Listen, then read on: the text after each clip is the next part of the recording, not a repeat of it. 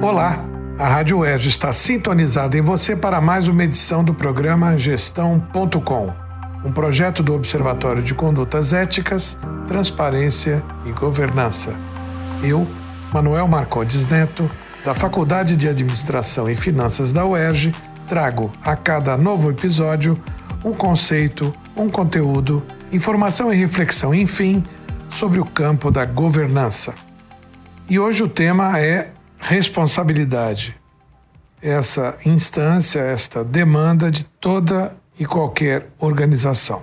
Hoje o consumidor mudou muito, adotando o consumo consciente e valorizando práticas justas, como comércio, eh, trabalho justos. Enfim, melhores práticas socioeconômicas.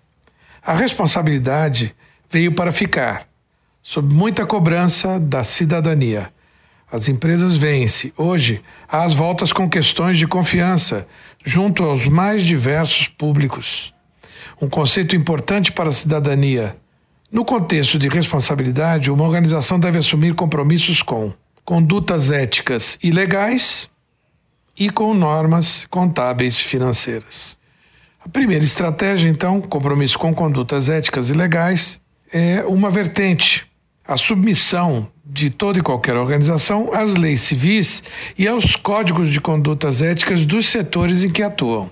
As leis são locais, nacionais, e as condutas éticas derivam de códigos morais, também locais, que podem se tornar oficiais, quando uma profissão, por exemplo, adota um código de conduta ética. Sempre lembrando que uma dada regulamentação nunca pode se sobrepor a esferas superiores da lei.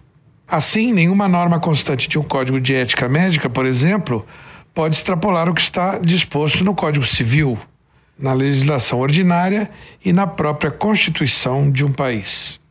A segunda estratégia, compromisso com normas contábeis financeiras, é a outra vertente, que atende à finança pública, ao controle fiscal, dado que todos os tipos de organização se submetem à legislação societária do lugar sede em que são fundadas.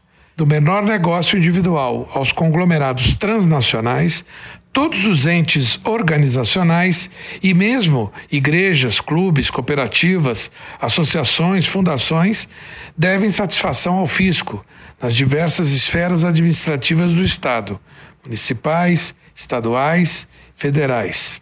A preocupação com os princípios éticos e contábeis alcançou um novo patamar de importância. As práticas de governança começaram a se difundir para o mundo e o terceiro setor, com início num processo de aderência a melhores normas.